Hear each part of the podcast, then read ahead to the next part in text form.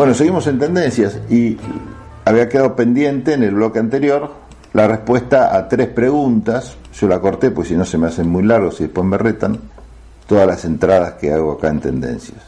Veamos, ¿cómo actúan los acosadores?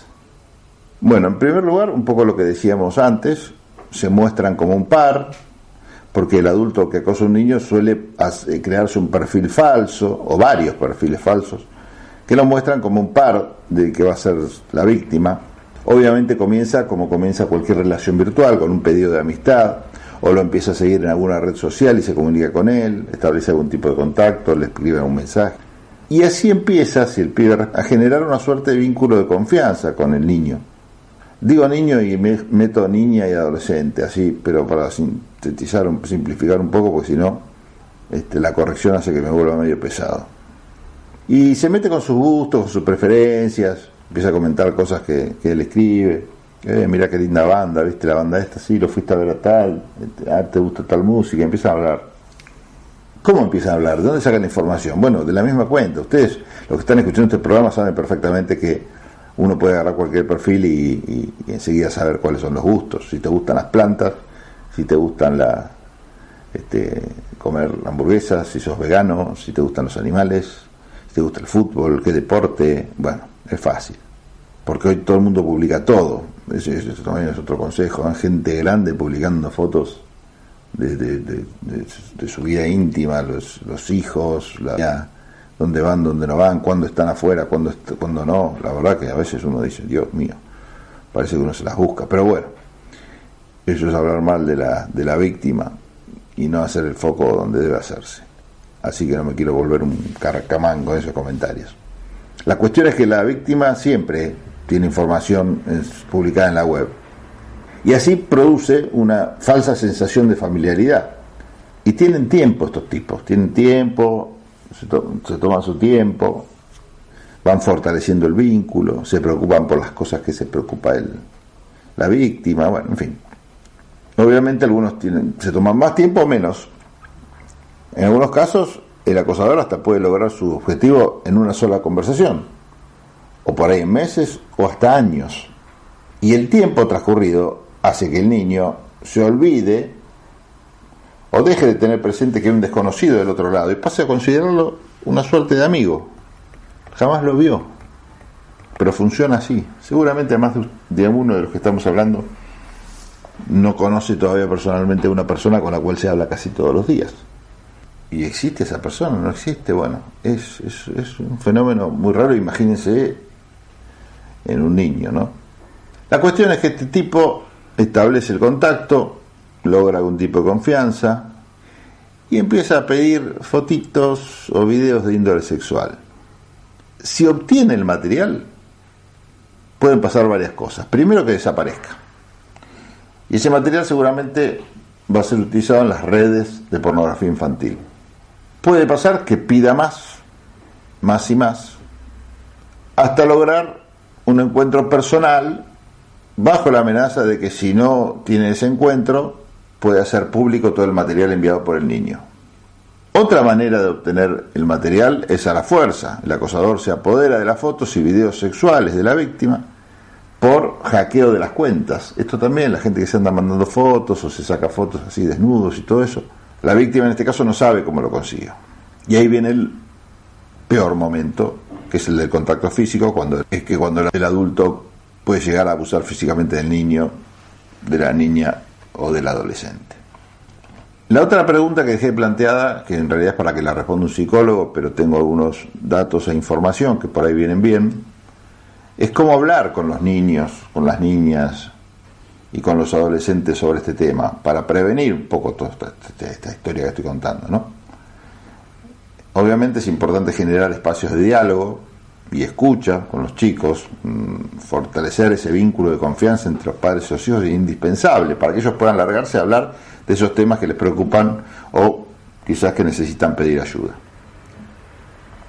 Y enseñarles obviamente el uso irresponsable de Internet y de las redes sociales, darles información sobre los riesgos, decirles cómo funcionan las herramientas de protección, decirles también cómo, cómo funciona y, qué es lo que hace del otro lado, el victimario. Decirles que no deben compartir sus claves, información o imágenes comprometedoras por medios electrónicos, porque lo que se sube a Internet no se borra nunca. Ya lo hemos hablado acá, me parece, ¿eh? más de una vez. Cuando hablábamos de, distribución, tenencia, de pornografía infantil. Lo ideal sería que es muy difícil, me van a decir, si yo tengo hijos, no sabes lo que estás diciendo, si sé lo que estoy diciendo, pues tengo también, es que configuren juntos las opciones de privacidad en las redes sociales para determinar qué información va a ser accesible para los demás. Evitar usar los nombres completos y datos personales. Esto también un consejito para los adultos. Si ponen sus datos personales, si a la vez las vinculan con sus redes laborales, eh, protejan a sus hijos, no anden poniendo, colgando fotos de sus hijos. Está bien, por ahí por una cuestión profesional uno necesita este, difundir las cosas que hace. Muy bien, para eso están las páginas profesionales. Pero si uno pone su nombre y apellido en las redes sociales y a la vez cuelga las fotos de sus hijos en las redes sociales, abre la puerta de su casa a cualquiera. No sé qué necesidad, yo no entiendo esto, qué necesidad hay de mostrarse tanto. Bueno, conversar con los chicos es indispensable, como dijimos, hablar del tema de la privacidad y también prestar especial atención a los cambios de humor de los chicos, a los cambios de conducta y obviamente según la edad van a ir definiendo distintos hábitos de uso de las redes y de Internet con diferentes niveles de participación y acompañamiento, en algunos momentos se volverá más fácil y en otros más difícil interactuar con el chico. La aposta, por decirlo así, es el diálogo y la confianza que se puede establecer con los chicos. El reto, eh, la incomprensión, la verdad que no, no suman absolutamente nada. El castigo.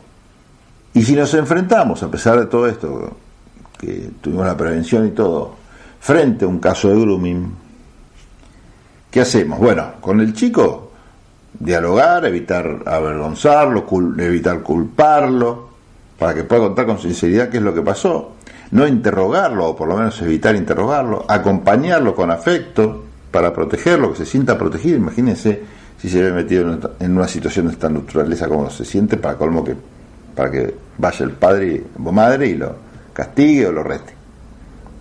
Hay que tratar de reunir, en función con los datos que se intercambiaron entre el acosador y el niño, toda la información y hacer una denuncia en la fiscalía más cercana. No hay que borrar el contenido de la computadora o del teléfono celular, que puede ser casi hasta instintivo esto. Hay que tratar de guardar todas las conversaciones, las imágenes y los videos que el acosador y la víctima se enviaron, porque sirve todo eso de prueba.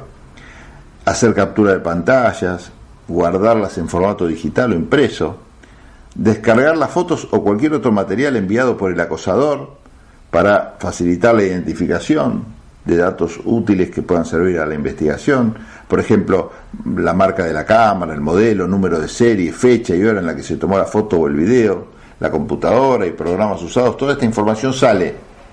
Cuando uno manda una foto, toda esta información está. Les digo para ustedes que andan mandándose fotos y videos, ¿eh? Sale cuando la tomaron, de qué cámara, qué filtro usar, todo, todo, absolutamente. Hora, día, lugar donde se usó la cámara.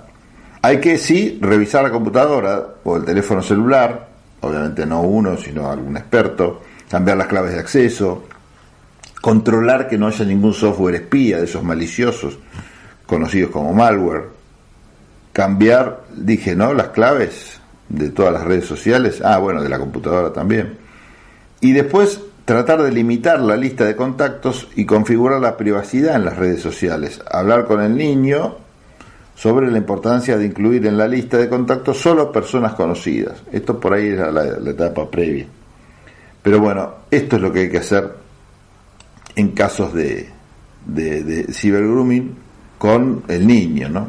¿Y qué hacemos con el acosador? Lo primero que hay que hacer es lo que no hay que hacer. No hay que denunciarlo en la red social o en su plataforma o en la o en la web. O sea, si hay algún acosador, acosador realmente lo denuncia en la fiscalía. Porque si lo denuncias, el administrador del sitio web puede bloquear como usuario al acosador y ahí, al ser bloqueado, perde toda la información para hacer la investigación. El acosador se crea un nuevo perfil y sigue acosando a otros. Error número uno, andar denunciando al acosador públicamente.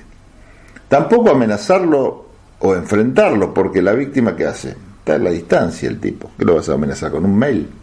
con un este, mensaje así de, no sé, de, Instagram. El tipo se aleja, después anda a encontrarlo. Lo que sí tienes que hacer es denunciarlo a la fiscalía o comisaría más cercana y hay todo un dispositivo de ciberseguridad y de, persecución de estos delincuentes que funciona muy bien. Ojalá que nunca lo tengan que probar, pero funciona muy bien. ¿Dónde se puede pedir asesoramiento? Bueno, nosotros comentamos este, que comentamos siempre nosotros en las salidas anteriores este número que podían llamar, el 137 para información, asesoramiento o denuncias, 137, y si no, existe en la ciudad de Buenos Aires la unidad, la UFESI se llama, es la unidad fiscal especializada en ciberdelincuencia, que funciona muy bien. Tiene un teléfono, está en Sarmiento 600 en Capital. Tiene un teléfono que es el 5071-0040, pero si no en el 137 tienen toda la información, 137. También hay un teléfono que es el 0800-222-1717, que es un equipo contra la explotación sexual y el grooming. Es un, es un organismo que acompaña a la familia, asesora hasta el momento de hacer la denuncia. 0800-222-1717, equipo ninas arroba En fin, hay formularios de consulta confidencial. Estos formularios, uno pone el nombre, apellido, teléfono, correo electrónico, consulta y un link. Y lo, envía. Inmediatamente es contactado por un profesional para ampliar la, la denuncia o la consulta. Funciona muy bien. Toda esta información está en argentina.gov.ar barra grooming, lo pueden ver muy fácilmente, me pareció interesante contárselos acá en tendencias, ya que estábamos hablando del tipo penal, nos metimos en la parte del derecho, pero lo llevamos a la práctica por si a usted este, alguna vez le pasa de tener un hijo, conocidos, con chicos, sobrinos, lo que sea, menores de edad, que pueden estar involucrados en este tema. El tema es más común de lo que suponemos. Desgraciadamente es más común de lo que suponemos. Los avances en las tecnologías, en las TICs, hacen que esto sea cada vez más frecuente. Porque siempre hubo estos enfermos, pero ahora lo que tienen es una herramienta muy amigable para lograr sus objetivos. Bueno, sigamos en tendencias. Desde Buenos Aires, transmite LRI 224, AM 1220, Ecomedios